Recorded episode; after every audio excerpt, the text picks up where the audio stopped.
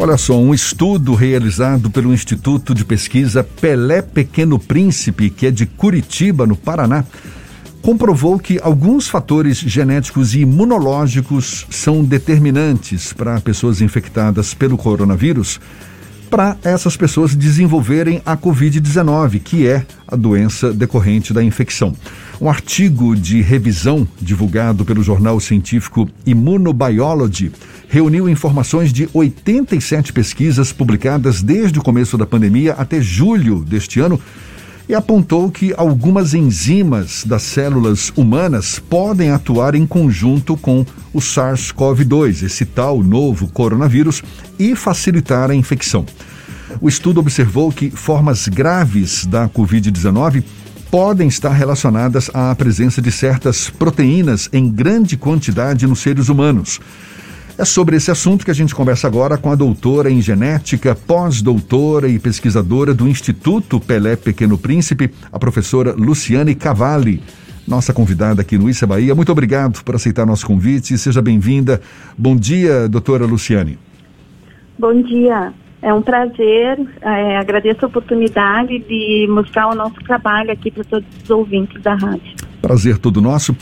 Ou seja, a Covid-19 ela desenvolve com mais facilidade em pessoas que têm essa predisposição, uma predisposição relacionada a fatores genéticos e imunológicos.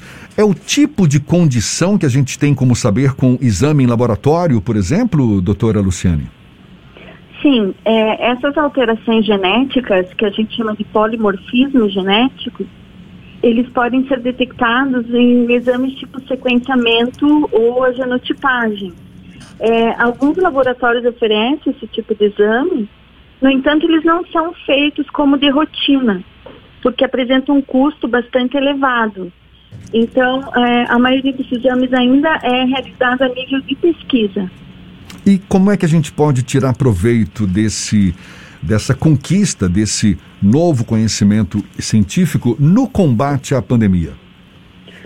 Então, é, esses, essas análises que nós realizamos, elas apontam para fatores genéticos que eles podem afetar mecanismos que estão envolvidos tanto no processo de inserção e replicação do vírus, como nos processos que envolvem a nossa resposta imunológica ao vírus, ou seja, a resposta antiviral é, que é produzida pelo nosso sistema de defesa. Então, o que, que nós observamos? Que determinados indivíduos têm algumas, algumas alterações, eu não diria mutações, algumas variantes genéticas que os torna mais suscetíveis à doença. Então, isso explica, por exemplo, por que indivíduos que são expostos à mesma carga viral ou são, estão no mesmo ambiente como membros de uma mesma família, porque alguns deles são infectados e outros não. E também pode explicar por que alguns indivíduos são assintomáticos ou desenvolvem sintomas leves da doença, enquanto outros desenvolvem sintomas mais graves que requer hospitalização. Essa diferença genética, essa diferença da resposta imunológica de determinadas pessoas, isso já era, é, digamos, identificado para outros casos de doenças também, não é? A gente sabe que tem pessoas que são mais protegidas, digamos assim, que têm uma defesa imunológica ali mais eficaz do que outras pessoas. No caso específico da Covid-19, é a primeira vez que se percebe essa diferença? Não, você está certo. Realmente existe uma base genética para uma variedade, para a maioria das doenças e principalmente essas de origem é, que envolve a resposta imunológica. Mas no caso do Covid, principalmente no início da pandemia, não se conhecia, na verdade ainda não se conhece com exatidão quais são essas alterações, quais são esses alvos. E o que nós é, observamos é que dentro de, existe uma variedade desses alvos. Isso explica essa variabilidade genética, essa variabilidade clínica que ocorre em resposta ao Covid. E o que nós observamos é que tem uma proteína chamada AC2 ou ECA2, que em português quer dizer uma enzima conversora de angiotensina, que é uma proteína envolvida normalmente nas células para o controle da pressão arterial. E o que é importante é que essa proteína é a porta de entrada do vírus da célula.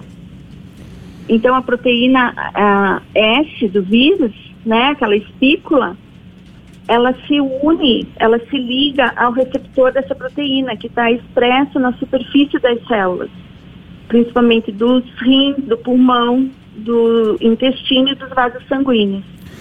Com essa ligação, o vírus entra dentro da célula e se replica. Com essa descoberta, doutora, é possível identificar previamente se uma determinada pessoa, se um indivíduo, ele tem condições genéticas a serem a, mais que tornem ele mais susceptíveis ao desenvolvimento da forma grave, moderada ou grave da doença, ou ainda não é possível concluir isso a partir desse estudo? O que é que precisa para que se chegue a uma conclusão como essa? Sim, exatamente. Esse é o objetivo da maioria das pesquisas que estão sendo realizadas. No entanto, ainda como eu falei, ainda não se sabe com exatidão quais são essas alterações genéticas que podem é, tornar o indivíduo mais suscetível a desenvolver um, um, quadro clínico mais grave. Mas com as pesquisas a gente já tem um, um norte, já tem uma direção.